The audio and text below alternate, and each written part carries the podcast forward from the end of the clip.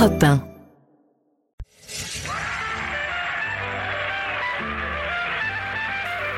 « 16h-18h sur Europe 1, Stéphane Bern et Mathieu Noël.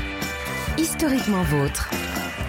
Bienvenue à tous, ici Mathieu Noël, impatient de vous dévoiler notre thème du jour. Vous le savez, chaque après-midi dans Historiquement Vôtre, on vous raconte l'histoire sur un ton badin, sans justement se la raconter, à travers trois personnages qui sur le papier n'ont rien à voir et qui pourtant ont un point commun. Aujourd'hui, celui d'être dans l'ombre d'une personnalité écrasante, comme Robin vis-à-vis de Batman, ou comme moi vis-à-vis de mon Batman mou. Bonjour Stéphane Bern. Bonjour euh, Robin. Enfin Mathieu. En fait, je vous ai- j'ai joué Robin. Enfin bon, c'est une Comment autre ça histoire. Ah non, non, non, arrêtons-nous Oui. là-dessus. Vous avez joué Robin Oui. dans quoi J'ai fait la voix de Robin dans le l'un des derniers Batman. Oui. oui. Mais Batman le dessin animé ou oui, Batman le vrai animé. film Dessin animé. Ah non, le dessin animé, oui. Oh, mais t'as- Ok, Il avait tourné avec Nolan. Ok, très bien. Merci Stéphane pour ce petit point. Parce que je me dis, je- dis donc, il y a un problème je de casting. reste à mon niveau. Oui, oui, d'accord, dans Mathieu. le dessin animé. En tout cas, bonjour à tous, chères auditrices, chers auditeurs. Cet après-midi, nous avons décidé de rhabiller, de ré... Rhabillé, ça c'est vous. Hein. Ils, étaient, ils étaient déjà habillés normalement. Alors, Stéphane. nous avons décidé pour vous de réhabiliter ceux qui ont passé leur vie dans l'ombre d'un géant ou d'une géante et qui sont passés inaperçus dans l'histoire. Et c'est très injuste dans les personnalités du jour. Le père Joseph. Vous savez qui était le père Joseph Alors moi, je ne sais pas. Je Eh bien, il était dans l'ombre du cardinal de Richelieu. Et, et personne il était jamais- l'éminence grise de l'éminence grise. Exactement. Auguste Maquet. Qui Ah. était Auguste Maquet Oui, ça, eh bien, je vous le donne en mille. Il était l'éminence grise derrière, il était aux côtés, il était penché sur l'épaule Bah, du grand Alexandre Ah, Dumas. Alexandre Dumas, voilà. Ouais. Je, je fais durer le plaisir. Ah non, vous êtes très fort pour ça. Et vous, qui parlez des vivants beaucoup plus que des morts, Oui. là pour une fois vous avez un héros de l'ombre, Oui, mais, mais certes plus récent. Oui, il s'est caché toute sa vie derrière Céline Dion, ce qui, connaissant sa corpulence et celle de Céline, relève du prodige. Je vous raconterai le destin vraiment étonnant de René Angélil, Ah, très bien. que vous Et avez connu, je crois, Stéphane. Je l'ai rencontré. Éminemment oui. sympathique, m'avez-vous dit. Très sympathique, vraiment sympathique, un monsieur tout à fait convenable. Et puis, alors, eux le sont tout autant, ce sont nos chroniqueurs. Plus Avec- sympathique, convenable, on ne sait pas, mais ils sont Ils sont sympathiques. sympathiques et convenables. Clémentine Portier-Kaltenbach pour commencer, honneur aux dames.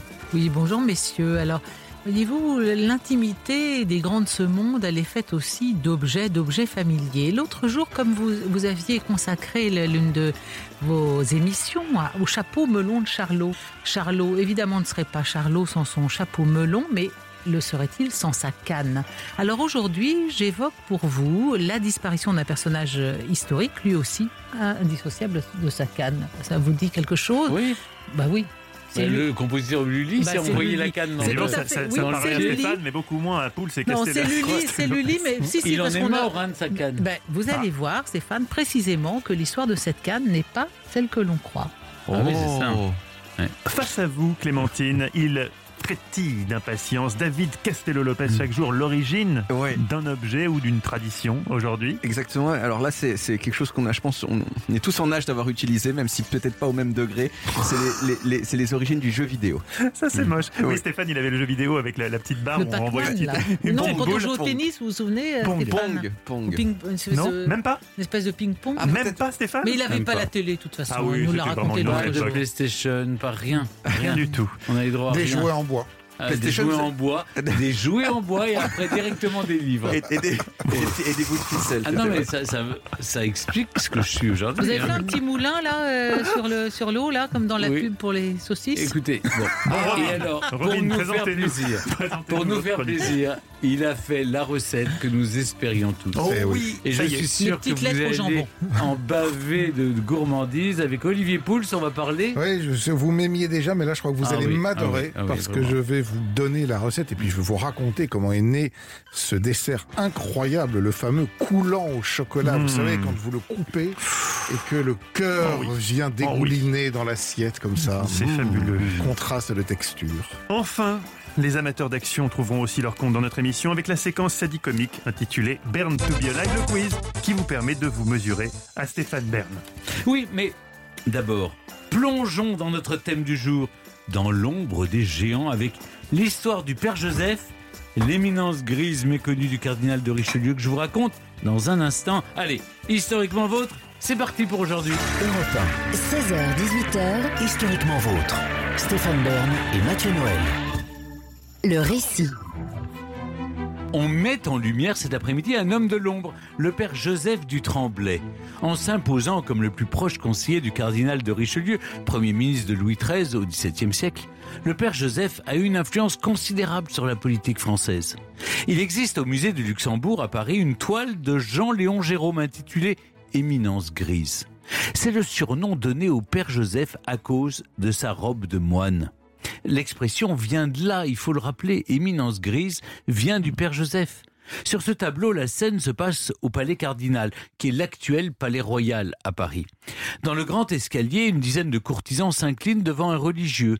Maigre, affublé d'une petite barbiche, il est absorbé par la lecture d'un livre de prière qu'il tient entre les mains. Cet homme d'église, à la fois humble et puissant, c'est le Père Joseph.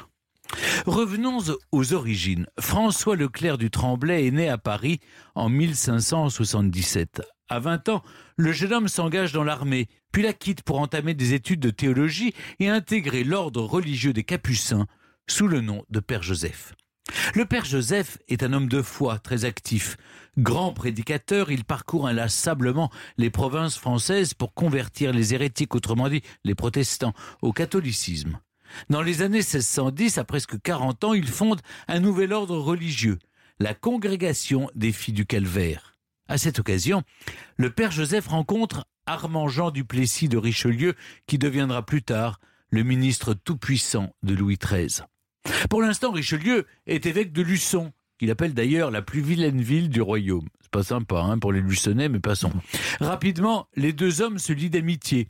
Richelieu respecte la foi profonde du Père Joseph, son énergie, ainsi que sa perspicacité politique. Quant au Père Joseph, il admire ce jeune évêque qui a sept ans de moins que lui, mais possède une intelligence et une ambition hors normes. Le Père Joseph le sent. Ce Richelieu, il ira loin. Et il ne se trompe pas.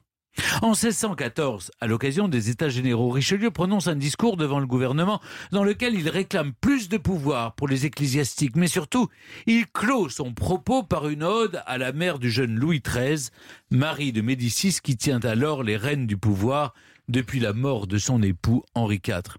Heureux le roi à qui Dieu donne une mère pleine d'amour envers sa personne, de zèle envers l'État et d'expérience pour la conduite de ses affaires. La reine apprécie ce Richelieu qui sait si joliment offrir un compliment. En 1615, quand le roi Louis XIII se marie, ça ne manque pas. Richelieu est nommé aumônier de sa jeune épouse, Anne d'Autriche.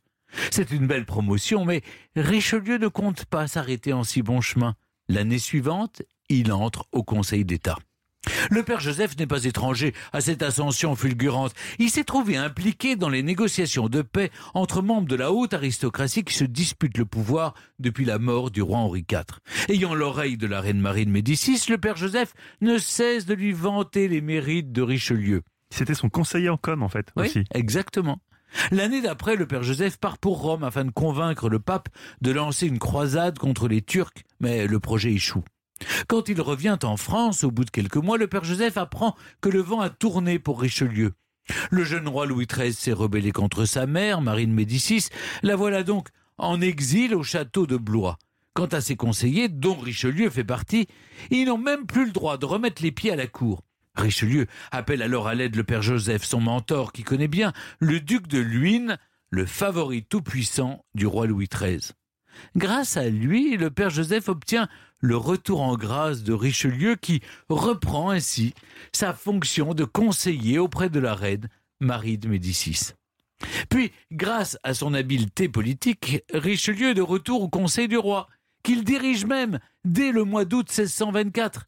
Il écrit immédiatement au père Joseph pour le tenir informé, soulignant qu'il est, je cite Richelieu, après Dieu, le principal artisan de sa fortune actuelle. Il croyait quand même en Dieu. Oui. Parce qu'on a l'impression qu'ils sont plus intéressés quand même par des, par des problématiques stratégiques que par le. Oui, mais regardez, il a quand même la reconnaissance Ah oui, pour le père Ça, Joseph. c'est vrai. Parce que d'aucuns en manqueraient singulièrement. hein. On en veut toujours aux gens qui vous ont porté au pouvoir ou qui vous ont fait du bien. Richelieu confie au père Joseph un secrétariat officieux aux affaires étrangères. Le père Joseph devient à la fois confident et conseiller de Richelieu, nommé cardinal en 1622. Ses activités sont nombreuses. Le père Joseph s'intéresse beaucoup à la presse, utilisant l'un des premiers journaux français, la Gazette, comme instrument presque de propagande pour légitimer l'action de Richelieu. Il dirige également un vaste réseau de renseignements grâce aux moines capucins qui se déplacent un peu partout dans le monde. Le père Joseph est aussi un homme d'action. Lors du siège de la ville de La Rochelle en 1628, il assiste au conseil de guerre, donne un coup de main aux brancardiers tente même de prendre la ville par surprise en passant par les égouts souterrains. L'une de ses principales préoccupations est de mettre un terme à la domination de l'Espagne et du Saint-Empire germanique en Europe. Effectuant de nombreuses missions pour le cardinal de Richelieu, le père Joseph parcourt l'Europe pour nouer et dénouer des alliances. Mais au cours d'une mission à Ratisbonne, Regensburg en allemand, euh, situé dans le Saint-Empire romain germanique, le père Joseph commet en 1630 la plus grosse bévue de sa carrière. Europe 1, 16h-18h, Historiquement vôtre. Stéphane Bern et Mathieu Noël. le récit. Vous nous parliez, Stéphane, du père Joseph du Tremblay, l'éminence grise dans l'ombre du cardinal Richelieu. Il fut l'un des hommes les plus influents de son siècle, en fait. Oui, Mathieu, sauf qu'en 1630, le père Joseph commet une belle bourde. À Ratisbonne, après d'âpres négociations avec les représentants du Saint-Empire romain germanique, il récupère au nom de Richelieu et donc de la France une partie du territoire du Piémont. Mais en échange, la France s'engage à ne pas porter assistance aux ennemis de l'archiduc d'Autriche Ferdinand II. Ce qu'il faut savoir, c'est que pendant ces négociations, le père Joseph est sans nouvelles de Richelieu qui a d'autres chats à fouetter, même il aimait beaucoup les chats, car le roi de France, Louis XIII, est très malade. Le père Joseph signe donc le traité sans avoir reçu d'instruction. Mais comment c'est C'est possible une terrible erreur, je sais, Mathieu, mais, mais finalement, Richelieu ne lui en tiendra pas rigueur. Pour la forme, le père Joseph est envoyé en disgrâce, mais seulement quelques jours. Après tout, qu'est-ce qu'une petite erreur contre des années de bons et loyaux services? Le père Joseph, qui habitait dans une cellule du couvent des Capucins, vous savez, c'est rue Saint-Honoré à Paris. Ah non, il a disparu. Finit par loger au palais cardinal. Je vous l'ai dit, c'est l'actuel palais royal.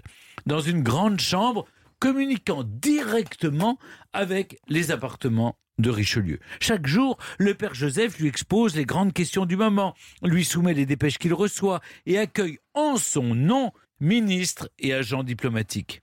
Après le roi et Richelieu, on peut dire qu'il est le troisième personnage de l'État.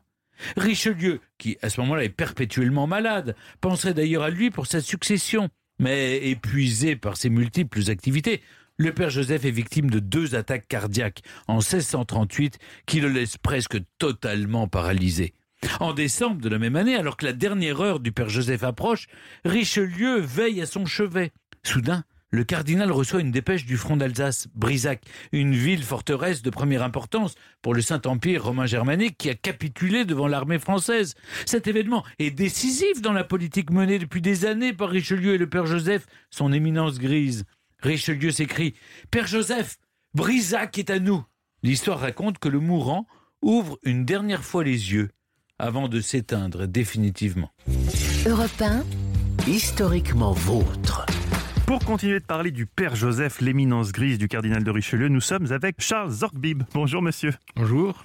Bonjour Charles Zorbib. Vous publiez Les Éminences Grises dans l'ombre des princes qui nous gouvernent aux éditions de Fallois, dans lequel il est évidemment question du père Joseph. C'est à lui d'ailleurs que l'on doit cette appellation d'éminence grise qu'on emploie toujours aujourd'hui pour décrire les conseillers de l'ombre. Et dans votre livre, vous écrivez Dans le théâtre politique, le rôle d'éminence grise est l'une des plus convoitées du répertoire. C'est le conseiller caché du prince, du gouvernant, un personnage créé par un grand acteur, Richelieu, pour un autre grand acteur, le père Joseph. Qu'est-ce qui en fait de ce père Joseph son originalité? Bien, je pense d'abord sa personnalité double. Il y a vraiment deux hommes dans le Père Joseph. Le mystique, cet homme qui euh, parcourt l'Europe dans sa robe de bure, les pieds nus, il scrute le ciel jusqu'à en devenir aveugle. C'est vraiment le mystique avec ses visions. Personnalité très émotive d'ailleurs. Et puis à côté de ça, c'est un diplomate hors pair. C'est vraiment l'image classique du diplomate qui tient euh, dix discours simultanément pour arriver à un but caché, un but qu'il ne révèle pas. Et c'est un diplomate vraiment très retors. Alors je crois que c'est- ça le mystère du Père Joseph, l'énigme. Mais il a été Comment les deux simultanément, c'est-à-dire il est resté pieux et ces visions dont vous parlez, il l'a eu toute sa vie ou il est devenu plus diplomate dans une seconde phase? C'est- simultané, il a toujours été les deux. Il reste les deux toute sa vie, mais il y a des moments où il est plus mystique et des moments où il est plus diplomate. Et en particulier à l'extrême fin de sa vie, Ouais. il souffre. Il il, explique aux, aux abbesses qu'il fréquente à chaque fois qu'il a une vision et qu'il veut se confier, il leur euh, dit qu'il s'est éloigné de Dieu et que Dieu s'est éloigné de lui, qu'il a trop donné dans les affaires d'ici-bas. Il a un doute. À la fin de sa vie, il a un doute. Hmm. Mais il a indéniablement beaucoup donné dans les affaires d'ici-bas. Ça a été l'essentiel de sa vie. Certainement, certainement. Oui. Mais c'est un homme secret. Est-ce qu'il a cultivé le secret? Parce que si vous interrogez les gens, euh, les Français aujourd'hui, on, parle- connaît tous le cardinal de Richelieu, mais beaucoup moins le père Joseph. À son époque, il est célèbre. Le sommet de sa carrière, c'est la diète de Ratisbonne. On le reconnaît dans la rue. Tout le monde sait que c'est devenu un des grands euh, d'Europe. C'est un des grands sur la scène mondiale, en quelque sorte, la scène européenne de l'époque, qui est une scène mondiale en réalité. Donc, euh, à cette diète de Ratisbonne, où sont réunis les grands, les fameux princes électeurs, les cinq princes électeurs, qui doivent décider du sort du Saint-Empire, il est là, il intrigue, il les rencontre les uns derrière les autres, puis il rencontre les, les conseillers de l'empereur, et tout le monde le prend très au sérieux. Oui, enfin, il est surtout reconnu, c'est un peu comme si le Dalai Lama arrivait dans une, dans une tribune parce qu'il a sa robe de bure, euh, ses sandales, les pieds Ah non, moi je dirais pas le Dalai Lama. Non, non, Non. non. non. C'est plutôt. Vous allez trop loin, non, non, Stéphane, non. là. Non, non. Vous dérapez. Ce, ce serait Kissinger dans un habit ecclésiastique. C'est pas mal aussi. Oh, Mais il n'entrerait pas. Enfin, bon. Je crois que le père Joseph et Richelieu se rencontrent par l'entremise involontaire d'Antoinette d'Orléans. Est-ce que on peut dire qu'entre eux, il y a une amitié qui est née ou, c'était un rapport de patron à subalterne? Quelle était la nature de leur relation? Non, c'est une amitié extrêmement forte. Une amitié d'une intensité. Dans cette galerie d'éminence grise que j'ai essayé de reconstituer, c'est là certainement le rapport le plus intense, incontestablement. Alors, euh, le père Joseph admire chez Richelieu son intelligence et sa volonté, cette volonté inflexible, cette, cette, ce dessin pour lui, pour sa carrière personnelle, euh, Richelieu, et pour, et pour la France. Et en échange, je pense que euh, Richelieu apprécie chez le père Joseph incontestablement l'intelligence aussi, mais surtout l'absence d'ambition personnelle. Le père Joseph n'a pas d'ambition personnelle. Il a d'immenses ambitions pour le royaume de France, mais il n'a pas d'ambition personnelle. C'est très curieux. Euh, Dans votre livre, vous distinguez cinq types d'éminence grise. Vous pouvez nous en dire plus? Parce que pour nous, une éminence grise, c'est une éminence grise, mais il y en a cinq pour vous. Oui, j'ai essayé, vous savez, comme les, les précieuses au XVIIe siècle, dessiner une carte du la temps, carte de temps, la carte du temps des rapports amoureux. Alors j'ai j'ai dessiné une carte du temps de ce- cet autre rapport quasi amoureux qui est celui qui unit une éminence grise et un prince et un, un gouvernant. Alors évidemment, c'est très, c'est très divers. Euh, je- je- j'ai un peu triché, je vous dis la vérité. C'est-à-dire que j'ai voulu m'amuser un petit peu et, et j'ai mis dans ces éminences grises une éminence grise par effraction qui n'est pas une véritable éminence grise. C'est Jomini, le grand stratège, qui s'impose à Napoléon. Il y a Beaumarchais, que nous connaissons tous, cette, cette vie extraordinaire de Beaumarchais, qui est l'homme qui a incité Louis XVI et Vergennes à intervenir aux côtés des insurgents. Et, et je dis, En Amérique. en manière de plaisanterie, que les, les Samis, en 1917, auraient pu crier, non pas Lafayette nous voilà, mais Beaumarchais nous voilà.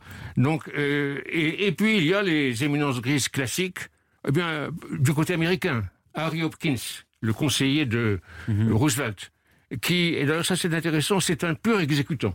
Euh, vous avez également le colonel House auprès de Wilson. Ce qui est, ce qui est fort aussi sur, sur, sur la relation du, du père Joseph et Richelieu, c'est cette amitié entre les deux hommes. Cette amitié, euh, vraiment, ils étaient très proches, même physiquement par leur habitat. Ils s'est rapprochés Absolument. pour vivre. Ça, c'est quand même c'est rarissime dans l'histoire des éminences Oui, grises. on dort point-là. pas chez son conseiller. Oui, c'est. C'est très rare. Nous avons un point commun avec Roosevelt, qui finit par demander à Harry Hopkins, son conseiller, de venir vivre à la Maison Blanche. Ah oui, c'est fou. Hopkins vient habiter à la Maison Blanche. Il lui donne. Est-ce à dire que, que, que, que le père Joseph était devenu indispensable pour Richelieu? C'est-à-dire que Richelieu, conscient, j'imagine, de sa propre intelligence, a toujours ressenti le besoin d'avoir le père Joseph auprès de lui? Oui, absolument.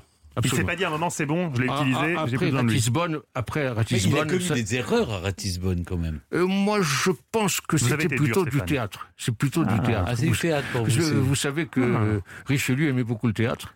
Et, et donc, euh, au, au contraire du père Joseph, qui pensait que c'était un péché. Bon. Mais ça, c'est une autre histoire.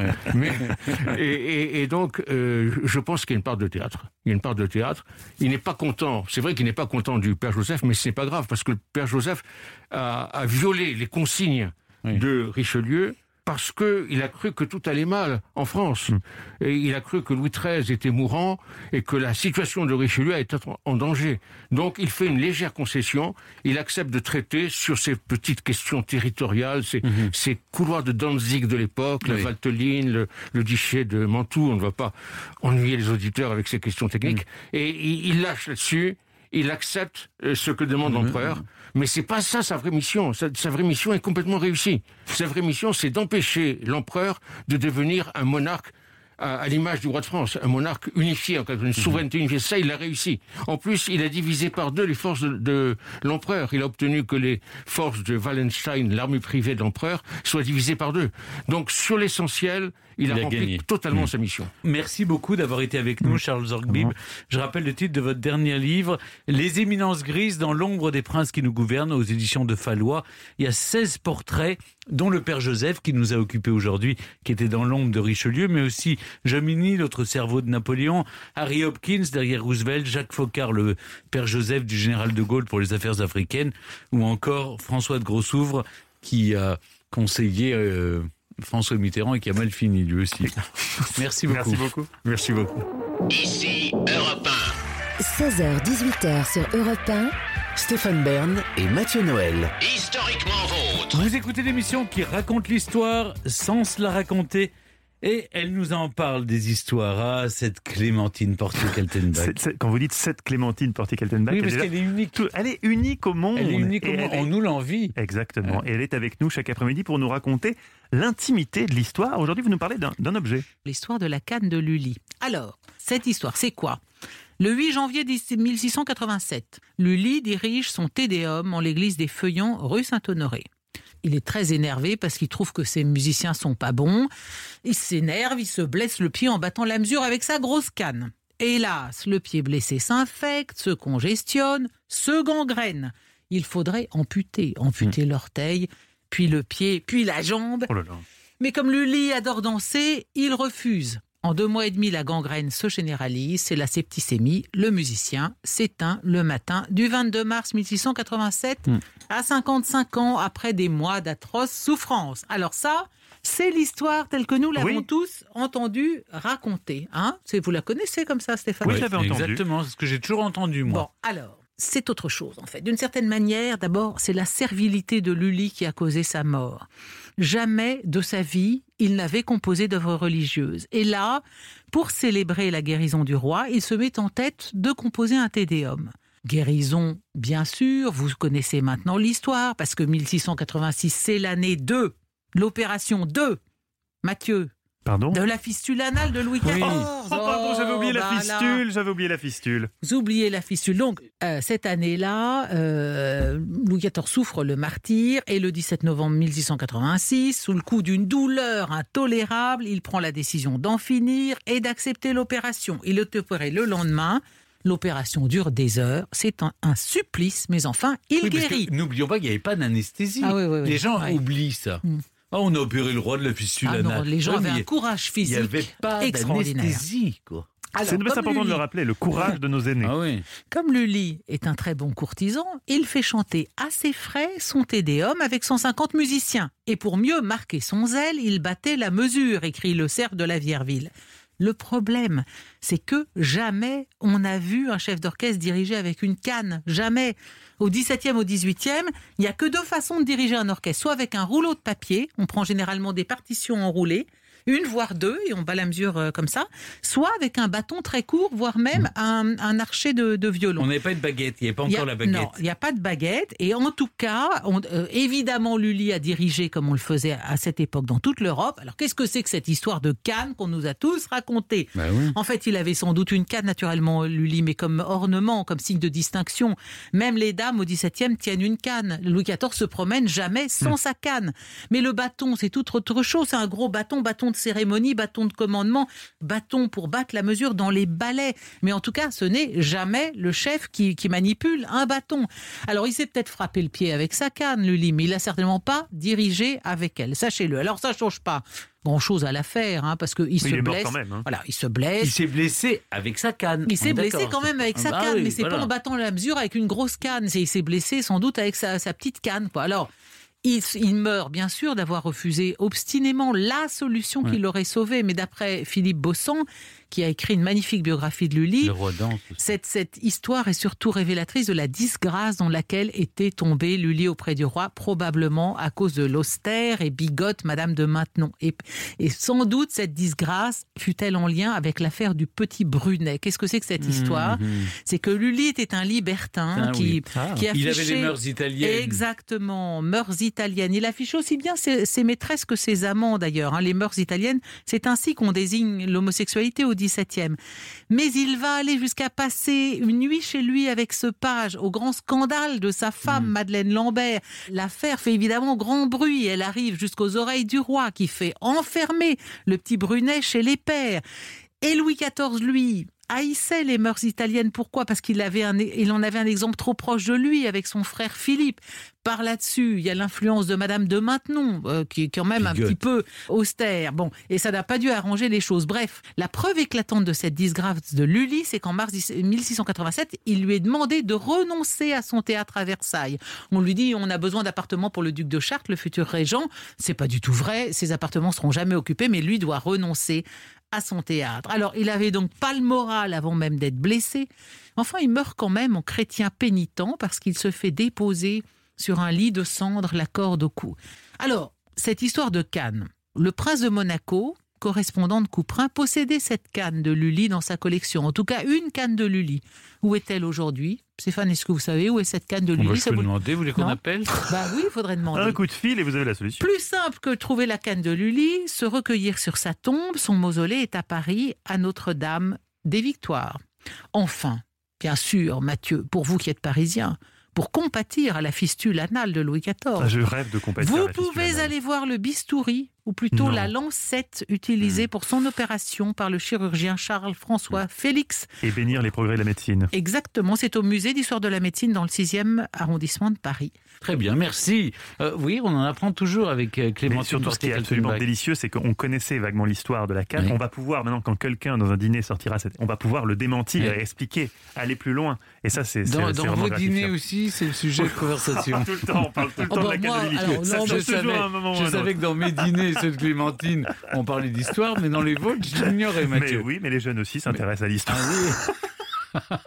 ok. Ah, attendez, Mais- j'ai une question pour vous. M'a débordé, mais j'ai une question parce que ça me hante depuis quelques jours. J'y pense à chaque fois qu'on parle de Versailles, des appartements. Oui. Comment euh, sont, sont décernés les appartements? Il y avait beaucoup de courtisans. Comment on sait euh, qui a quelle chambre? Pourquoi, au gré de, de, de quel changement, on change d'appartement Euh, Comment ça se passait en fait? Vous savez Vous avez la réponse à ça? Oui, enfin, euh, Non, mais, on- euh, Stéphane, non, non, mais il y avait, il y avait quelqu'un qui était chargé justement de l'attribution des appartements. Il y avait une liste Et on déménageait tout le temps. C'est-à-dire que euh, les En fonction filles de, de- de- de- en, fonction de votre, de votre rang à la cour, de votre disgrâce ou de votre sûr. faveur. C'est l'enfer. Et ben oui, on passait son temps à déménager. Les, les mémorialistes racontent que on les voyait, euh, il y avait des cartons qui partaient, euh, et puis on était plus ou moins bien logés. Hein, euh, En fonction de son rang. en Et fonction de son rang. Plutôt mal d'ailleurs, plutôt plutôt, mal. tout le monde Ouais. était plutôt Et mal logé. on avait par exemple des soupentes. En fait, quand vous vous promenez dans, dans les, au deuxième, troisième étage de Versailles, c'est des soupentes. Je vous remercie pour ces Je vous en éclaircissements prie. et je vous octroie tous les deux un point d'avance pour le quiz qui arrive. Ça nous fait une belle Ça jambe. hein. une belle Ouais. jambe, vous êtes à égalité. En tout cas, je, je me permets de souligner que si vous voulez réécouter dans l'intimité de l'histoire en podcast, Bien sûr. euh, avec Clémentine, vous pouvez aller sur toutes les applis audio et sur le site europe1.fr. Merci Clémentine. 16h-18h sur Europe 1, Stéphane Bern et Mathieu Noël. Historiquement vôtre. Vous l'avez compris, vous le sentez, Historiquement Votre est une émission familiale, bienveillante et dont les membres prennent un réel plaisir à se retrouver chaque après-midi. Sauf au moment du quiz. Là, fini les sourires complices, Stéphane Bern fait craquer ses doigts. Il fixe Clémentine droit dans les yeux et annonce la couleur. Là, ça va être la guerre, oui. Jouons à Burn to be Alive. Hier, c'est un quiz un peu qui s'est fini un petit peu en eau de boudin, si j'ose dire, puisque vous avez tous les deux perdu. Question numéro un pour vous, Stéphane. Je vous préviens, elle n'est pas très dure, alors vous avez intérêt à bien répondre. Partons sur les flots. Question qui conviendra à mon fils de 8 ans. Pirate et corsaire sont deux exacts synonymes, vrai ou faux? Euh, je crois pas, non. Ce n'est pas une réponse, c'est vrai ou c'est faux C'est faux. Vous avez gagné. Il a gagné avec cette question d'une difficulté inouïe. Effectivement, c'est faux. Le pirate n'est reconnu par aucun État ou empire, Mm. alors que le corsaire est autorisé, voire payé par un pays qui l'autorise à attaquer les navires marchands ennemis. D'ailleurs, ça a un peu étonné parce qu'il y a, c'est vendu, je crois, il y a, il y a quelques jours, euh, très très cher, une boîte au hum, portrait de Louis XIV Mhm. qu'il avait remis à un corsaire malouin. Les gens ont dit, mais comment le roi offrait euh, avec Oui. son portrait Ah bon, bien un sûr, corsaire bien sûr, Mais oui, payé parce par que la France. justement payé par... Le- qui a été le Ah, plus bien grand de, de tous les corsaires Malouin euh, du aussi, roi. Surcouf, oui. Oui, bien sûr. Question numéro 2 pour vous, Clémentine. À 12 ans, Staline ne parlait pas russe. Vrai ou faux? Alors Staline était géorgien. Géorgien, oui. Est-ce qu'il est, il est possible qu'il ait parlé euh, Oui, oui, je pense que oui. On sait que oui. N'oubliez pas que la question vous est posée à vous, Clémentine. hein. Alors, est-ce que, qu'est-ce que ça veut dire? Alors pourquoi? C'est une ce que ça veut blague dire. Il n'aurait pas parlé russe, Staline. Euh, où est le piège? Où est la blague? Qu'est-ce qu'il aurait parlé? Il était géorgien. que maintenant, on apprend. C'est en, bah, en- en obligatoire. V1, Avec en l'Union V1, soviétique, le, maintenant, le- le- En le V1. russe était En obligatoire. première langue En vivante. LV1. Ah ouais, en LV1. Oui. Bon, euh, moi, non, je pense qu'il euh, ne parlait pas russe. C'était Euh, faux, voyons voir. Vous avez perdu. Oh, Mais pourquoi elle a perdu la pauvre Mais parce que c'était un piège, mais c'était un piège particulièrement vicieux, puisqu'effectivement le raisonnement était le bon. C'est jusqu'à l'âge de 8 ans qu'il ne parlait pas Oh, russe. Il pas parlait vrai. le géorgien. Dougashvili est né à Gori, près de l'actuelle capitale de la Géorgie. C'est un prêtre orthodoxe qui le lui a appris. Question numéro 3 pour vous, Stéphane. Garantie sans piège. C'est le général de Gaulle qui a fait fonctionner en France le premier micro-ondes en 1954. Vrai ou faux? Général de Gaulle, pionnier du micro-ondes. Les micro-ondes Alors- étaient énormes, hein, les premiers micro-ondes. Oui. C'était pas des. Est-ce qu'il aurait pu aller à Enfin, en tout cas, pas dans sa cuisine, parce que Ouais. je pense qu'il aurait désapprouvé. euh, Mais Peut-être à une exposition euh, à la Fort de. Paris, un truc un peu officiel, où on lui aurait fait essayer ça. D'après vous, Stéphane bah, si on l'a obligé dans une exposition à. Vous pensez qu'on pouvait obliger le général de Oui, Gaulle on à faire quelque dit, en chose général, voilà, c'est une invention française. Il faut appuyer sur le bouton. Non, elle n'était pas française, elle est américaine, je crois. le- Oui, en plus, je pense que le, le micro-ondes est une invention française, Stéphane Bern Je ne sais pas, mais. Non, non, c'est, je crois que c'est Écoutez, une- non. Moi, j'aurais été le général Vous de auriez dit non. J'aurais- Vous aurez été l'homme qui dit non. J'aurais été l'homme qui dit non. Vous avez.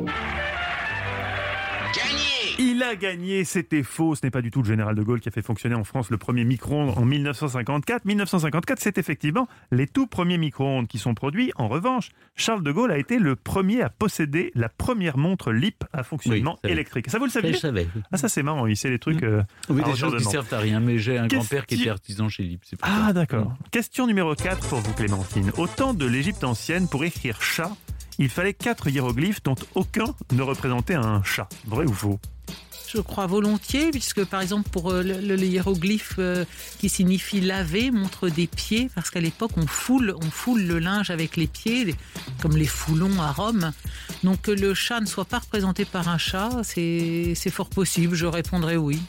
Vous avez gagné. Elle a gagné, c'est vrai. Alors attention, question supplémentaire. Ah, Si mais jamais vous trouvez... gagné, là, déjà, Non on mais oui, mais là il y a une question où tout peut se jouer maintenant. Ah, maintenant, Savez-vous deux comment- On est à deux contre un. Savez-vous comment on dit chat en égyptien? Comment on disait chat en égyptien? C'est assez simple. C'est pas miaou? Bonne réponse de Clémentine Portier-Keltenbach qui remporte le quiz à la Oh dernière non. minute in extremis. C'est incroyable ce qui vient de se passer sur on Europe 1. Deux contre deux. Ah non, deux, ah pardon. Que vous que cette êtes, histoire vous êtes de Oui. parti pris. Oui, et, En et fait, surtout. C'est là, là votre vrai visage a été démasqué. Et enfin, les auditeurs ont compris. Non, mais c'est surtout que je suis nul en mathématiques, Oui. puisque, effectivement, Monsieur Régie, que nous sommes à deux partout. Nous Oui. avons donc la question subsidiaire, la fameuse Voilà. question 5, question de rapidité avec trois propositions. Attention, concentrons-nous. C'est au XVIe siècle en Chine que l'on inocule pour la première fois une forme peu virulente d'une maladie pour s'en protéger. C'est le principe de la vaccination. Mais d'où vient le mot vaccin? Trois Vache, propositions. La vache. Bah oui, c'est la vaccine, c'est la vache. Ouais. Eh bien, force est de reconnaître, j'ai beau être mauvais esprit, que c'est Stéphane Ah Bern oui. qui remporte le quiz aujourd'hui. Parce que, oui, à la rapidité. Ah Et oui, pourtant, euh. la rapidité n'est pas votre forme, mais Ah. vous avez été rapide sur le quiz. Effectivement, vous je ne peux pas empêcher. m'empêcher de rajouter une pique. Oui. C'est en 1770 que six personnes ont été immunisées de la variole. On leur a inoculé la variole des vaches qui était présent sur le pis des vaches. On oublie trop facilement ce qu'on doit aux vaches. En plus, euh, moi, c'est un animal qui m'émeut personnellement. Je suis content, Stéphane, que vous ayez remporté le quiz. Vous savez, c'est vraiment, vous pensez vraiment. que je suis contre vous? Pas du tout. Ah bon, ça me fait plaisir. Non, j'aime jouer avec vos nerfs, c'est différent.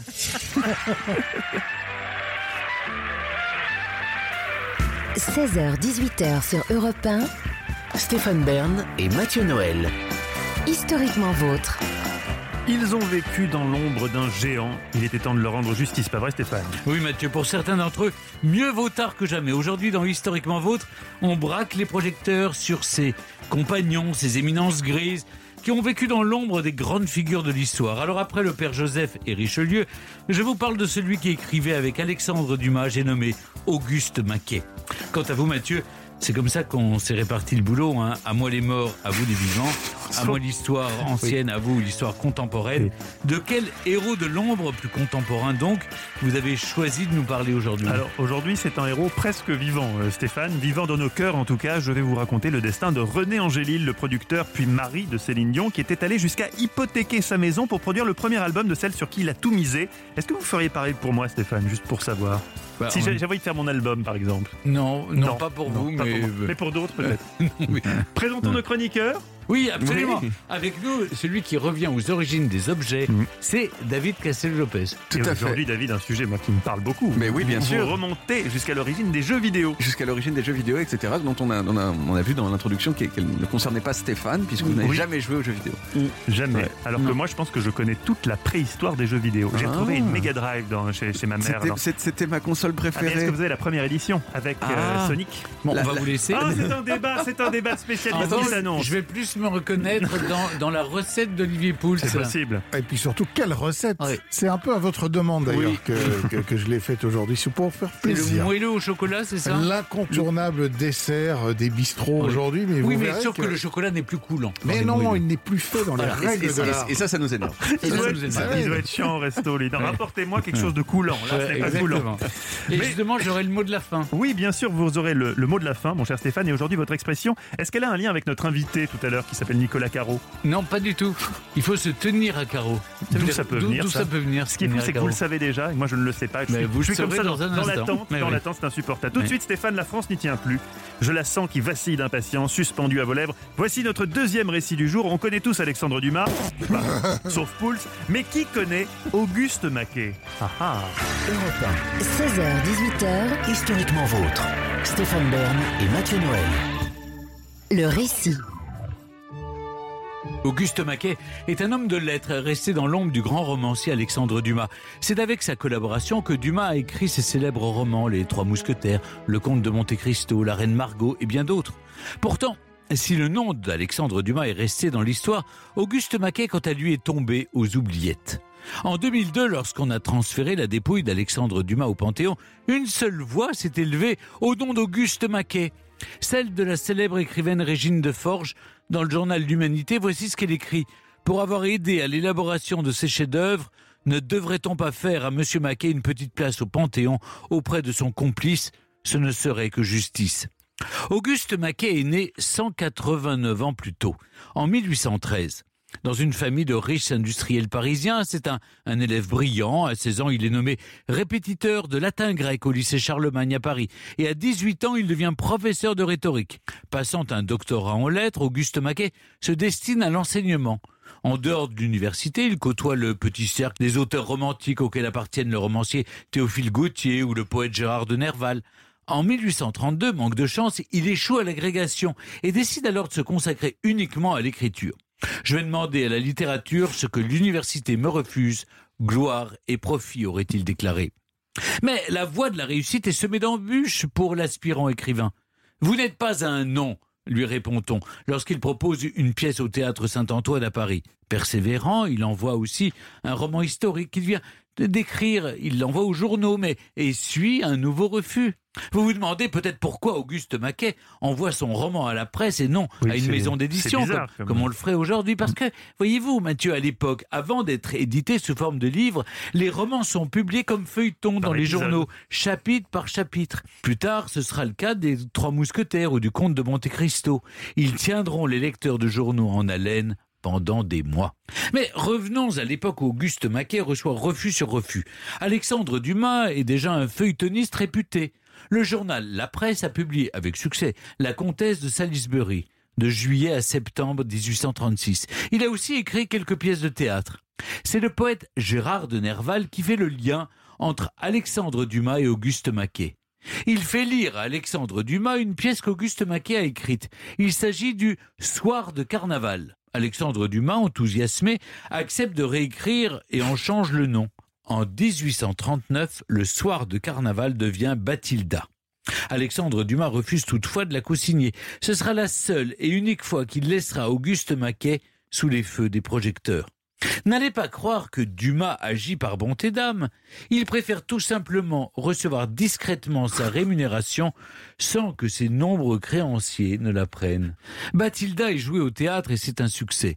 Auguste Maquet, estimant avoir une dette envers Alexandre Dumas, accepte de lui céder un roman historique qu'il n'avait pas réussi à faire publier. Il s'agit du bonhomme Buvat. Dumas le rebaptise le chevalier d'Armental, le signe et le publie en feuilleton dans le journal à partir de juin 1843. Le roman remporte encore un franc succès et le tandem décide de poursuivre cette fructueuse collaboration. Bon, c'est bien simple. Les Trois Mousquetaires, le Comte de Monte Cristo en 1844, la Reine Margot en 45, le Vicomte de Bragelonne en 47. Tous ces romans devenus des incontournables de notre littérature sont écrits à quatre mains par Auguste Maquet et Alexandre Dumas. Maquet est un homme rigoureux qui se distrait peu. Tout le contraire d'Alexandre Dumas, un génie désorganisé qui profite sans doute un peu trop hein, de la vie. Il ne faut pour autant pas minimiser le talent du célèbre écrivain, ni sa capacité de travail. Bonjour, mauvais jour, j'écris quelque chose comme 24 000 lettres dans les 24 heures, déclare Dumas. Le fonctionnement du duo, voyez-vous Mathieu, est toujours le même. Auguste Maquet fournit une première version qu'Alexandre Dumas réécrit, allonge de quelques passages et signe de son seul nom. Pratique. Pourtant, dans le milieu littéraire, personne n'est dupe. Voici ce qu'écrit le journal Le Constitutionnel en 1845. Monsieur Auguste Maquet prête souvent son savoir et son esprit aux autres, et après l'avoir prêté, il reste modestement dans l'ombre et ne demande pas même une part légitime d'intérêt pour ce prêt généreux. La même année, Eugène de Mirecourt, journaliste fervent détracteur de Dumas, va encore plus loin en publiant un pamphlet intitulé Fabrique de romans maison Alexandre Dumas et compagnie. Il remet en cause la paternité des œuvres de Dumas, l'accusant d'être un esclavagiste littéraire ayant recours à des nègres, s'épuisant à la tâche pour lui fournir sans cesse de nouvelles œuvres. C'est d'ailleurs à partir de cette époque que le terme de nègre littéraire se popularise pour désigner les employés anonymes d'écrivains célèbres. Dumas, outré, porte plainte pour diffamation. S'en suivront de nombreux procès entre les deux auteurs, car Maquet commence à réclamer la paternité Ah, de ses œuvres, ce qu'Alexandre Dumas lui refuse. En 1857, la justice tranche.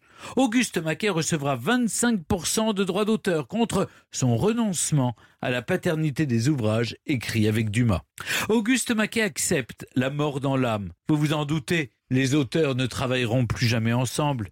Dès le début des années 50, Auguste Maquet avait commencé à écrire seul plusieurs ouvrages qui sont chaudement reçus par la critique et lui, valent de vieillir plutôt à l'abri du besoin. Ce n'est pas le cas de Dumas, qui finit ses jours en 1870 totalement ruiné. Quant à Maquet, il meurt dans son château de Saint-Même le 8 janvier 1888. Dans sa bibliothèque figurait un exemplaire unique des Trois Mousquetaires imprimé à sa demande. Sur la tranche, on pouvait lire Les Trois Mousquetaires par Alexandre Dumas et Auguste Maquet. Europe 1, Historiquement vôtre. Moment de tension à suivre dans le studio car je sens que notre invité, Nicolas Caro, bonjour Nicolas. Bonjour Mathieu, bonjour expert Stéphane. littéraire d'Europe 1, expert d'Alexandre Dumas et aussi connaisseur d'Auguste Maquet. Je vous ai vu faire moult mou durant le récit Ah, de j'en ai marre de Maquet. J'ai l'impression, il en a marre de Maquet. Alors, quand on connaît Dumas, on connaît Maquet, Hmm. mais quand on lit Dumas, le public ignore la plupart du temps que derrière le grand Dumas, il y a Auguste Maquet. Plus maintenant, parce que maintenant, à chaque fois qu'on a une nouvelle édition des Trois Mousquetaires ou du Comte de Monte Cristo, il y a une longue préface qui parle, pas Mm. que, mais qui parle de Maquet, qui explique sa collaboration, etc. En fait, Maquet, on l'a réhabil- réhabilité depuis. euh, c'est assez récent finalement. C'est quand on a réhabilité Dumas d'une certaine manière. Vous savez, à la fin des années 90, on a commencé à parler de la panthéonisation de Dumas, ce qui était toujours pas le cas parce que Dumas était longtemps méprisé, hein, considéré comme très populaire, trop populaire, etc.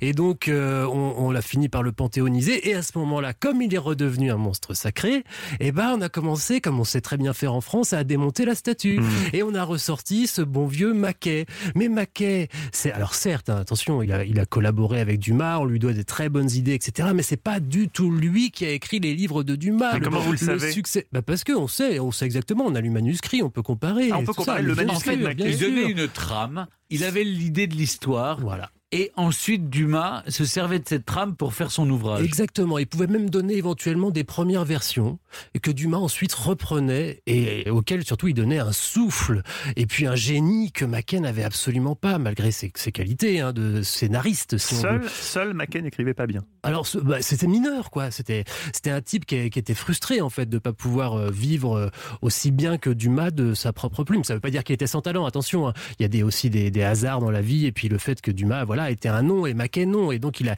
il a il a fini par euh, par être très frustré de ça et puis il il a voulu s'accaparer l'œuvre de Dumas alors qu'en fait pas du tout. Dumas avait beaucoup de collaborateurs dont Maquet. Il avait beaucoup de nègres. Il y a une histoire qui est assez euh, Hmm. connue chez les Dumasiens, c'est euh, Dumas qui avait un nègre pour écrire un de ses feuilletons. Bon bref, euh, il apprend dans la nuit que ce nègre est mort.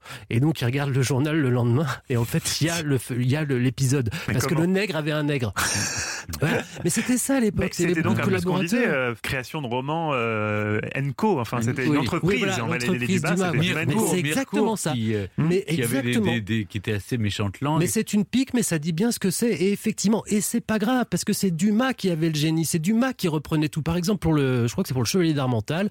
Il y a, non, c'est pour les Trois Mousquetaires. Il y a un passage, on, on sait qu'il a été écrit par Mackay, il fait une douzaine de pages. Et ensuite, on a la version de Dumas qui fait 70 pages.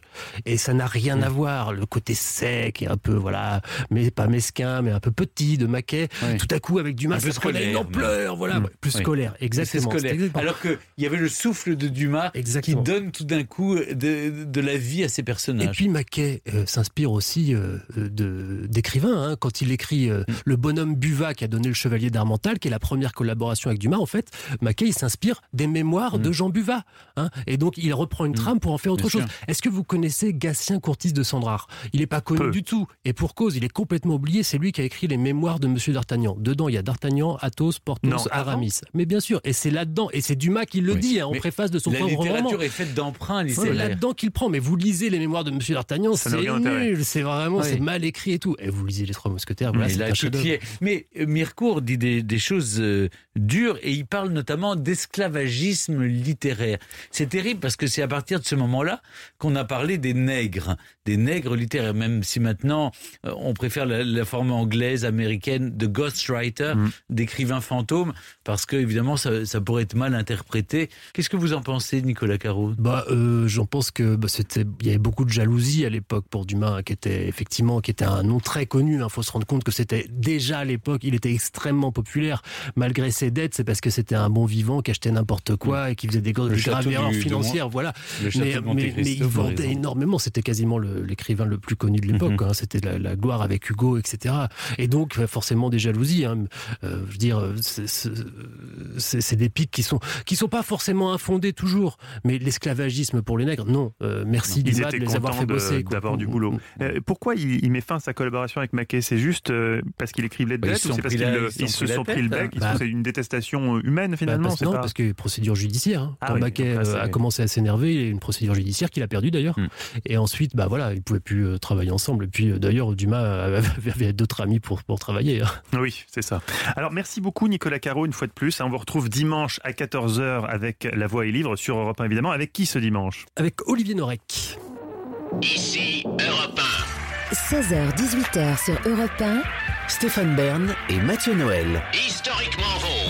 Aujourd'hui, on évoque ces hommes de l'ombre qui se cachent derrière une célébrité. Son nom à elle, c'est Céline Dion. Son nom à lui, René Angelil. Celui qui fut son producteur, son mentor et son mari. C'est l'heure, Mathieu, de votre portrait. Oui Stéphane, on connaît tous Céline Dion. On fait d'ailleurs plus que la connaître. Céline a atteint ce degré de notoriété qui fait qu'elle elle fait quasiment partie de nous, comme une cousine éloignée et très riche.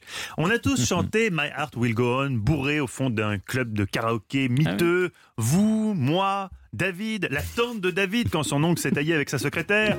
Ah bon?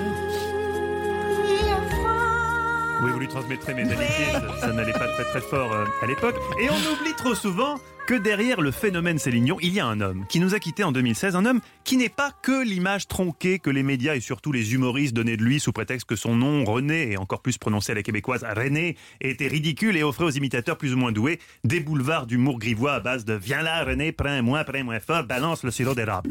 Nous ne tomberons pas. Non, non, Vous aviez non, envie- non, vous aviez non, envie de non, faire l'accent québécois. tomberons Mais vous l'avez fait. Nous ne tomberons pas là-dedans. Nous ne tomberons pas là-dedans. Vous êtes un Car c'est un Québec loin des clichés que je vous propose de découvrir cet après-midi. René Angélil voit le jour en 1942 à Montréal. Comme tous les enfants du monde, son premier rêve n'est pas de devenir agent de star, mais star lui-même. Attiré par les sunlights du show business, il commence sa carrière en tant que chanteur dans le trio vocal canadien Les Baronnets au début des années 60. Une époque assez compétitive pour les groupes, si vous vous souvenez. Résumé des forces en présence à l'époque, d'un côté les Beatles,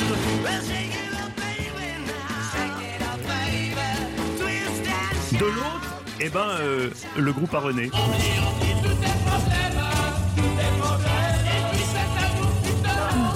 Deux groupes chez qui le talent est, comment dire, Plus ou moins développé et protubérant. moi j'aurais dit inégalement réparti. Finalement, l'histoire retraînera plus les Beatles que les Baronnets. Le groupe se dissout en 72. René devient alors brièvement et heureusement acteur dans des films indépendants québécois. En 1971, il joue même dans une comédie érotique intitulée Après ski. Il y a des choses dans la vie, Stéphane, qu'on n'a simplement pas envie de voir. Genre jamais. Tout en haut de cette liste, notre, notre mère en guépière, un coït entre un chien et un chat, plus petit, et René Angélil dans un film érotique, qui déclare en tripotant une jeune skieuse J'ai envie de toi. Ah, Philippe. Qu'est-ce que t'as? Je. Non, non René, non. Conscient des limites de son potentiel érotique, René bifurque rapidement vers une autre carrière, le management musical. Sa première star, c'est Ginette Renault. Oh Et là, alors je, je décris la situation en studio, Olivier Pouls, euh, aucune réaction, David Castello-Lopez me regarde. Et là, les yeux de Stéphane s'illuminent visiblement. Ginette Renault, ça vous parle Stéphane? Ah oui, c'est toute mon époque. Très bien, c'est toute votre époque. Eh bien, à part vous, personne ne se souvient de Ginette Reynaud, eh bien, elle n'a qu'à s'en prendre à elle-même, car figurez-vous que c'est elle qui a rompu son contrat avec René, qui avait pourtant pour elle, je cite, le même plan de carrière que pour Céline. Non, Très c'est vrai. Ginette. Merde. Un À l'époque, cependant, René n'a pas encore rencontré Céline. Et pour le dire avec les mots d'aujourd'hui, il aggrave le son. Il songe même à arrêter le métier. Un jour de 81, alors qu'il est à deux doigts de remplir le formulaire d'inscription pour un BEP de plombier chauffagiste, il reçoit par la poste une cassette audio. Pff, Une de plus. Échaudée par la dernière maquette qu'il a entendue. René, Oh non. René relègue la cassette dans un tiroir. C'était ça son quotidien, recevoir des trucs comme C'est ça. vil. Sans l'écouter, il faudra toute l'insistance du frère de la petite Céline, Michel Dion, qui le harcèle téléphoniquement pour qu'il écoute enfin. Ça va juste prendre 10 minutes et ces minutes pourraient changer toute ta vie, lui dit ce bon Michel, qui avait raison. Pour René, c'est le choc. À côté de la voix de Céline, le timbre de Ginette Renault ressemble à celui d'un vieux caribou asthmatique. C'est, dit-il, potentiellement la plus belle voix du monde. Il va désormais la prendre en main et l'y consacrer tout son temps. Il la rencontre quelques mois plus tard. Céline a donc 12 ans et un physique, disons, intéressant. Céline n'est pas moche, attention. Elle n'a pas un physique facile, c'est différent. Marie-Claire, journal féminin au tact sans égal, raconte à l'époque, l'homme d'affaires découvre alors une jeune fille toute timide, aux dents de travers, au nez un peu grossier, mais aux beaux yeux marrons quand même. Qu'importe cette dentition approximative, René mise tout sur Céline. Mais voilà, très vite, Céline prend conscience de ses sentiments pour son mentor. À 16 ans, à l'âge où les ados normalement constitués dorment sous un poster de Johnny Depp, elle, elle s'endort avec une photo de René sous son oreiller. Les années passent, elle a 20 ans, lui 46, elle lui dévoile enfin son amour à Paris, c'est beau, c'est romanesque, c'est fort, mais elle se prend un gros vent. Il la repousse gentiment, elle est trop jeune. René décide de mettre de la distance entre elle et sa protégée en partant vivre à Las Vegas. Céline, elle, met à profit cet éloignement pour contacter Christina Cordula, 43 maçons et l'ancien de l'émission Déco Une semaine pour tout changer. La rénovation de l'abbaye de Stéphane dans le Perche à côté, c'est un petit chantier. Mais le résultat est bluffant. C'est une femme sexy et sûre d'elle que René découvre à l'Eurovision en 88. Ce soir-là, elle dit à des millions de téléspectateurs, mais surtout à René. Là, ça commence à devenir un peu plus proche de moi. Elle gagne le concours et en coulisses attrape littéralement la bouche de René, qu'elle convie dans sa chambre d'hôtel avec ces mots qui n'invitent pas à tergiverser. Si tu ne viens pas là, je vais frapper à ta porte. la messe est dite. René a résisté, mais elle l'a eu à l'usure. Joueur de poker invétéré, il décide alors de faire all-in sur sa pouliche. Sûr qu'elle va devenir une star, il va jusqu'à hypothéquer sa maison pour produire son premier album en 81. La suite, vous la connaissez, Céline va devenir au fil des albums la plus grande chanteuse du monde et l'influence de René à chaque étape de sa carrière sera décisive. Par exemple, en 97, quand elle dit non à la chanson d'un film qu'elle trouve, je cite, un peu pourrave, René lui dit Si Céline, faut le faire. Cette chanson, c'est. Et le film c'est Titanic. Les tournées mondiales s'enchaînent, un rythme effréné. René et Céline semblent plus épanouis, plus complices que jamais. Oh, il y a bien dû avoir des tensions, des, moments difficiles. Céline était parfois épuisée d'enchaîner les shows. Non mais c'est vrai, il se rend pas moi je suis à bout de force avec cette tournée-là. Non mais il m'envoie au turbin comme un vrai macro. Le plus beau coup de René, c'est sans doute d'avoir réussi à combiner sa passion pour le poker et le plan de carrière de sa femme en lui faisant signer un contrat mirobolant pour un show quotidien au César Palace de Las Vegas. 500 000 dollars par soir, Stéphane. Vous qui pensez avoir bien négocié avec Europe 1. Ah là, Non, là. à René, lui, c'était Ouais. le cador de la négo. Hélas, le 14 janvier 2016, le cancer contre lequel il luttait depuis des années finit par l'emporter. Depuis, Céline, qui a viré un brin mystique, voit des signes de lui partout. Le plafond de la chambre à coucher est illuminé d'étoiles et ça, ça nous rapproche de René. Bah, ça se trouve, c'est juste une trace d'humidité, sachant qu'il y a un jacuzzi à l'étage, mais bon, si ça lui fait du bien, n'allons pas la contredire. Surtout que Céline est allée beaucoup plus loin dans le bizarre. Depuis 2017, elle ne monte pas sur scène avant de s'être recueillie devant un étrange mausolée qu'elle a fait installer en coulisses. Une tablette en bois où trône, tenez-vous bien, un moulage en latex de la main de René, avec cet, écrité- euh, cet écriteau un peu flippant, Knock on wood with René, soit touche du bois avec René. Elle touche du bois, tape dans la main en latex et seulement après avoir effectué ce rituel, elle peut monter sur scène. Sachant qu'il y a peut-être d'autres parties de René qu'elle a fait reproduire, on peut s'interroger sur la nature du rituel qu'elle effectue avant d'aller au lit et avec quel type de moulage. Honni soit qui mal y pense, une chose est sûre, Céline est persuadée de communiquer avec l'âme de René. Dernièrement, elle aurait même demandé conseil à un portrait de René, oui, un, un tableau représentant René, pour savoir si elle devait ou pas reprendre la chanson titre de La Belle et la Bête. David, Olivier, vous souriez, mais elle n'est pas la seule à entendre des voix. Il faut croire que c'est l'apanage des plus grandes stars, comme on a pu le constater l'autre jour quand soudain, en plein enregistrement ici même, Stéphane s'est figé. En fait, il s'agit de Henri Désiré Landru, accusé. Allô? J'ai entendu quelqu'un me parler. J'ai l'impression d'avoir été Jeanne d'Arc. Et oui, en tout cas, Stéphane, si d'aventure je meurs avant vous, j'espère que vous ferez mouler ma main en latex et que vous l'effleurerez à chaque fois que vous rentrerez dans ce studio Coluche. Oui, mais j'ai toutes les chances de partir avant vous, Oh, vu mon non, âge. grand Dieu, non, grand Dieu, non. Merci Mathieu, c'était 99% vrai. Bon, donc il y a 1% de Oui, faux. et ben, je vous dirai pas le pourcent de faux, par contre, et c'est absolument vrai qu'il a joué dans Après Ski, cette comédie érotique mythique. Ah, c'est Tout en incroyable. québécois, parce que déjà que le film érotique est ridicule en soi, mais en plus avec l'accent québécois. passionnant la vie de René. Vous avez appris des choses, Ah vous, connaissez déjà l'histoire du moulage. oh, Oui, mais Vous savez tout. Mais vous, vous me faites rire parce que votre récit est, est burlesque. Ah, il est burlesque. Merci Stéphane. 16h-18h sur Europe 1, Stéphane Bern et Mathieu Noël. Historiquement vôtre. Avec lui, c'est long, mais c'est bon. L'esprit de synthèse n'est pas son fort, mais il est passionnant lorsqu'il nous raconte l'origine d'un objet ou d'une pratique. David Castello-Lopez, vous nous parlez aujourd'hui de l'origine du jeu vidéo. Tout à fait. Alors, euh, j'ai peut-être un, un côté un peu rigide, mais, mais j'aime bien les chiffres. hein. Oui. Et il y a un chiffre auquel je me suis intéressé aujourd'hui, ça va vous faire peut-être un petit peu peur parce que c'est très pointu.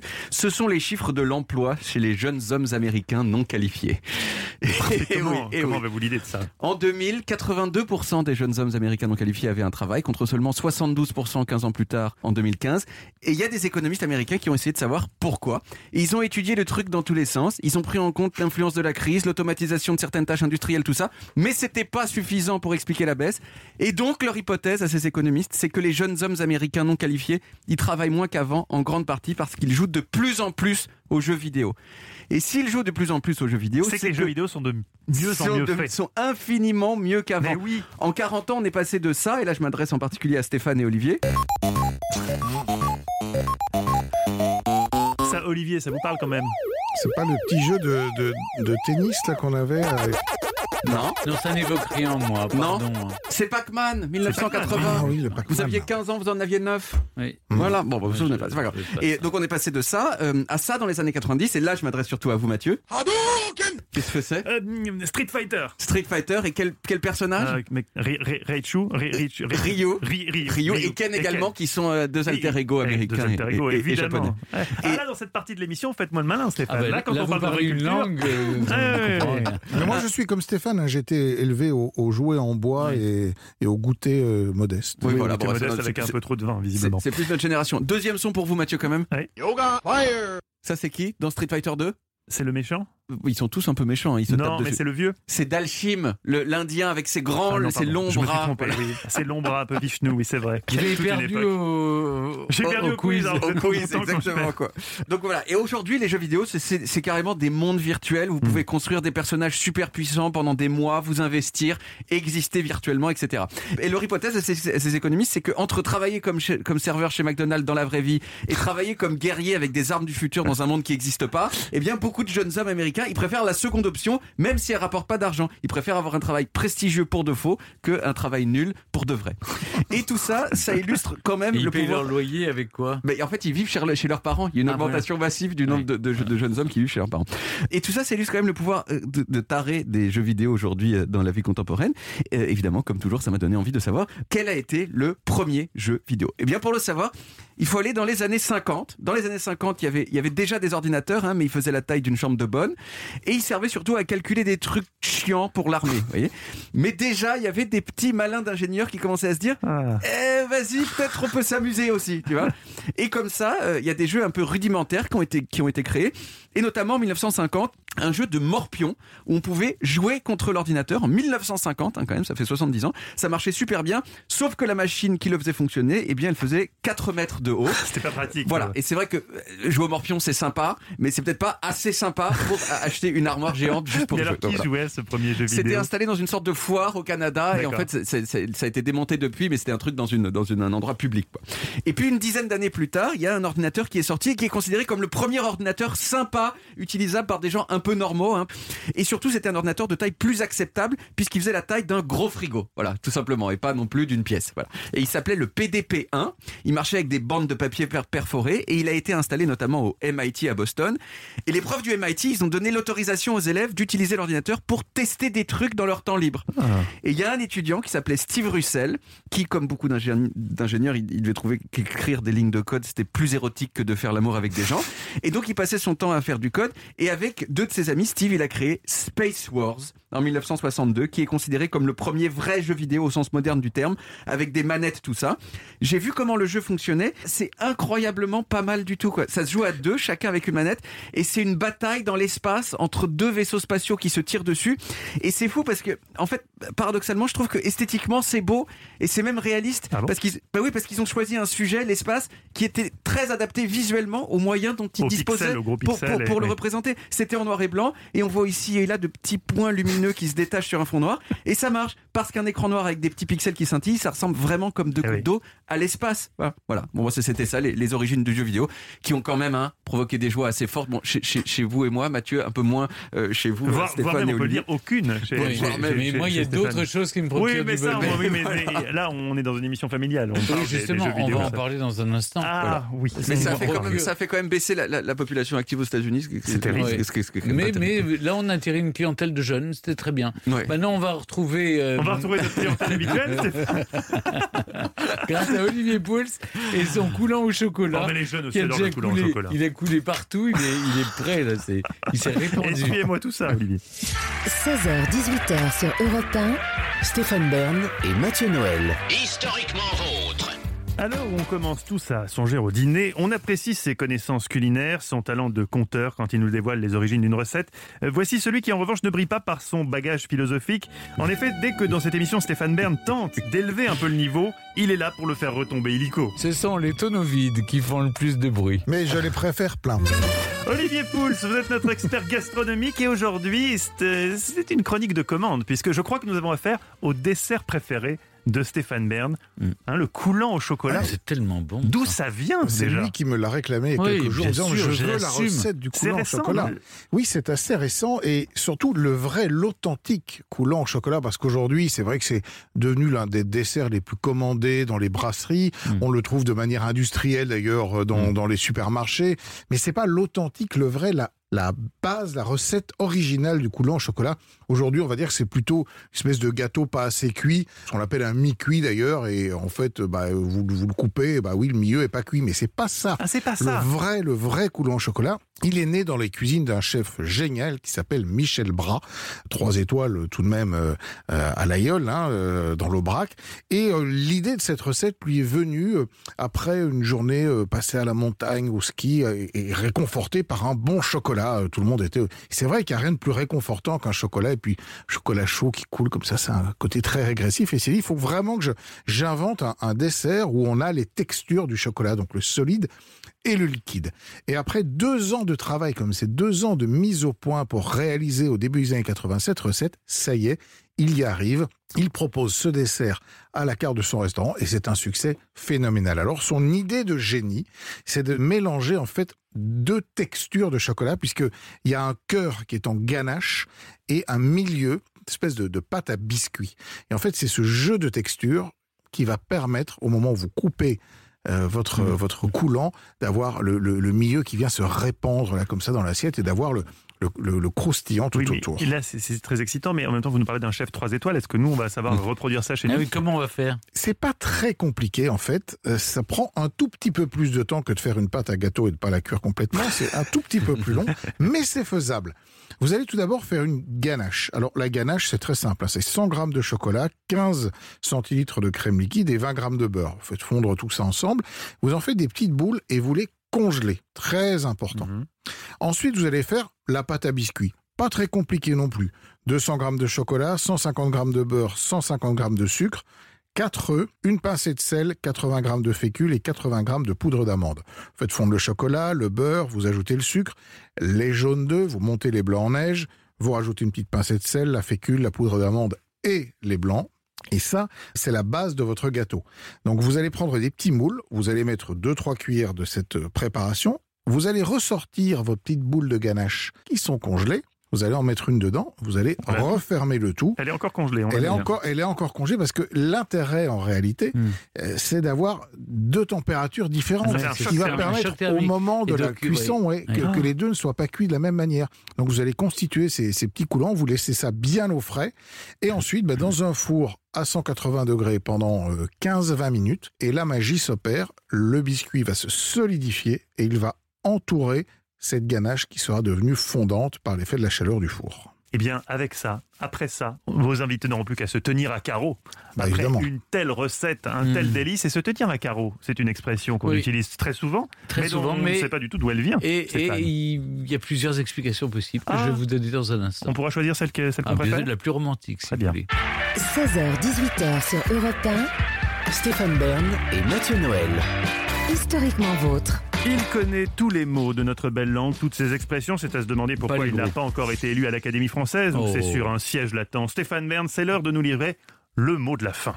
Bon, mon cher Mathieu, je ne sais pas si vous étiez un enfant aussi insolent que vous l'êtes en tant Ah qu'adulte. j'étais super sympa quand j'étais enfant, j'étais tout, tout sage. Ah bah, que, Ça a vrillé à quel moment en fait que ne l'êtes-vous resté Je ne sais pas, ça a vrillé un moment. Mais j'imagine que vous avez souvent dû entendre cette phrase Mathieu, tu ferais mieux de te tenir à carreau. Je confirme, je l'entends encore pas mal aujourd'hui, mais alors d'où vient cette formule, Stéphane? Alors, de la carte à jouer.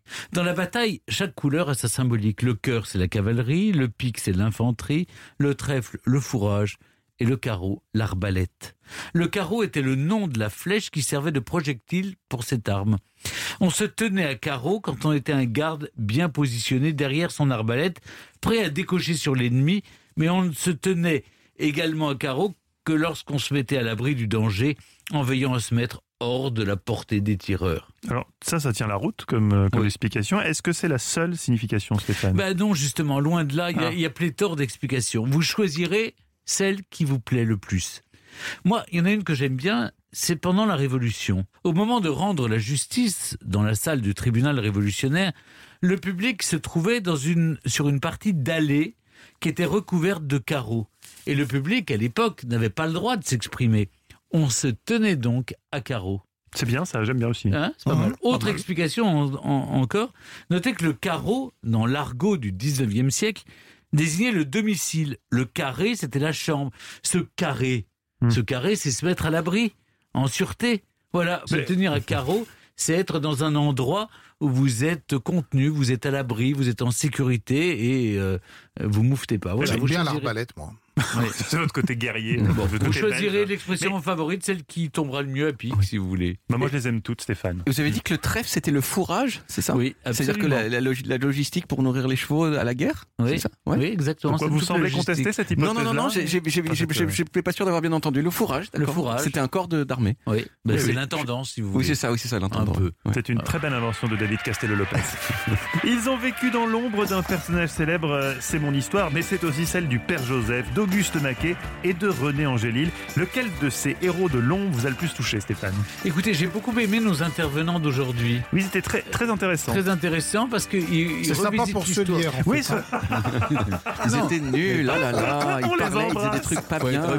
parfois, le récit l'emporte Ah, sur les parfois, bah, vous avez parfois tellement tout dit dans le Non, récit voilà. que finalement. Et là, on a Mais appris des là, choses. on a appris des choses avec euh, le rapport entre le père Joseph et le cardinal de Richelieu, la vérité entre Auguste Maquet et Alexandre Dumas, et puis vous m'avez fait beaucoup rire avec René, euh, ce cher René Oui, même, même si ça finit mal pour René. oui, mais bon, aura pour nous aussi, ça finira mal. C'est vrai. On se retrouve demain en tout cas pour un nouveau numéro d'Historiquement Vôtre, Stéphane. Oui, on va parler double foyer. Les bigleux de l'histoire, original. Oui, non, ceux qui avaient vraiment un double foyer. Deux femmes, deux familles, deux maisons. Émile Zola, François Mitterrand et Hugo Frey aussi. Hein, J'en vois deux qui se tiennent à carreau là, Ouais. qui disent rien. Retrouvez Historiquement Vôtre tous les jours de 16h à 18h sur Europe 1 et en podcast sur europe1.fr.